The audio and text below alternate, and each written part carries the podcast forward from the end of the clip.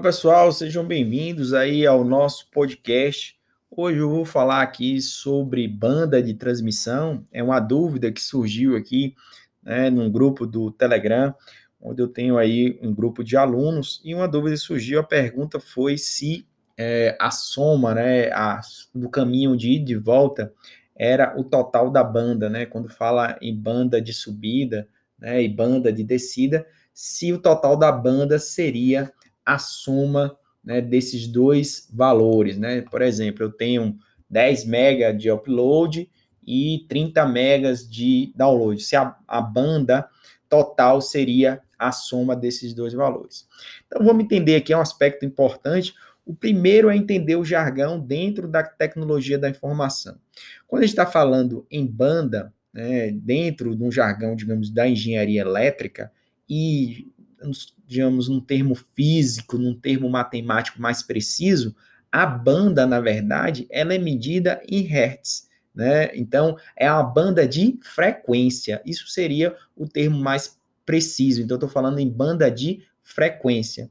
Então, o meu sinal, quando eu amostro um sinal, ele ocupa uma determinada faixa de frequência. Então, se eu consigo colocar sinais em faixas de frequências diferentes, eles não interferem. Cada um vai estar tá ocupando uma certa banda do espectro de frequência. Só que existem equações, né, equação de Shannon, que você consegue converter, é, digamos assim, essa banda é, em hertz em taxa de bits. Então há uma relação entre a banda de frequência e a taxa de transmissão que eu consigo colocar no meu canal. Então, na verdade, quando eu falo em megabits por segundo, eu estou falando em taxa de transmissão. Mas dentro do jargão de redes, vão ter autores que vão fazer essa diferenciação e outros autores não. Por exemplo, se a gente pega o Forozan, ele deixa claro a distinção entre esses dois termos. Já se a gente pega, por exemplo, o Kurose, ele vai usar esses termos de maneira intercambiável. Então, para ele, quando eu falo 10 megabits por segundo, é de fato a minha banda. Então, já que a gente já entendeu que na verdade isso vem do espectro eletromagnético, né, será que a banda de subida e a banda de descida quando eu somo as duas é o total? Isso vai depender. A resposta depende. Depende de como é o seu canal de comunicação. Se eu tenho um meio, e também vai depender se ele é full ou half duplex. Então, se eu tenho um meio, onde aquele meio ele é compartilhado e eu uso faixas de frequências distintas, de fato, a soma total, se eu tenho somente um meio, eu vou estar utilizando em bandas diferentes, então eu poderia somar é, as duas coisas, ou seja, a minha banda total é a soma da banda que eu uso para subida e eu uso para descida. Geralmente, quando a gente está transmitindo, a gente não vai fazer esse tipo de modulação.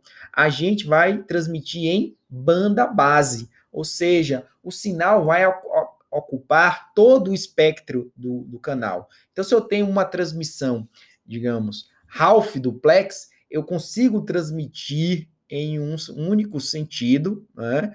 só que eu vou ocupar toda a banda daquele canal, seja transmitindo num sentido ou no outro. Já se eu tiver uma transmissão full duplex, eu consigo fazer a transmissão nos dois sentidos. E também vai depender da implementação dessa, dessa, desse full duplex. Eu posso ter um full duplex com caminhos diferentes, ou seja, com caminhos dedicados.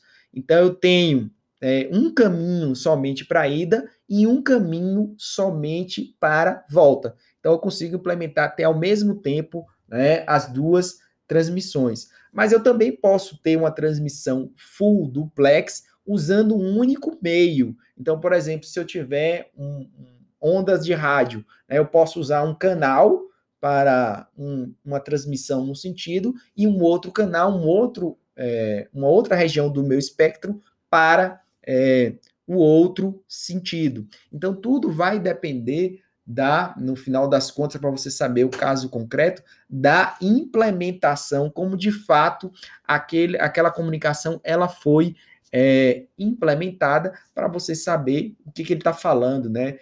Quando ele está falando de taxa de transmissão de subida e descida, se eu estou utilizando o mesmo canal, então aqueles essas duas taxas, elas estão compartilhando o mesmo meio, logo seriam a soma desses dois.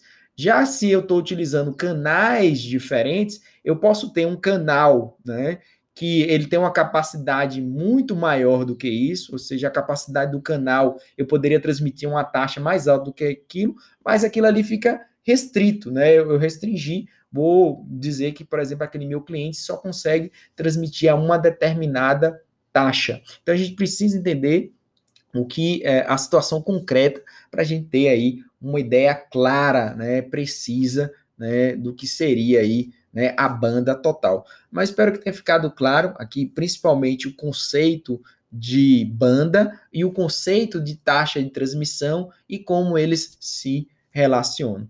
Grande abraço, até o nosso próximo encontro.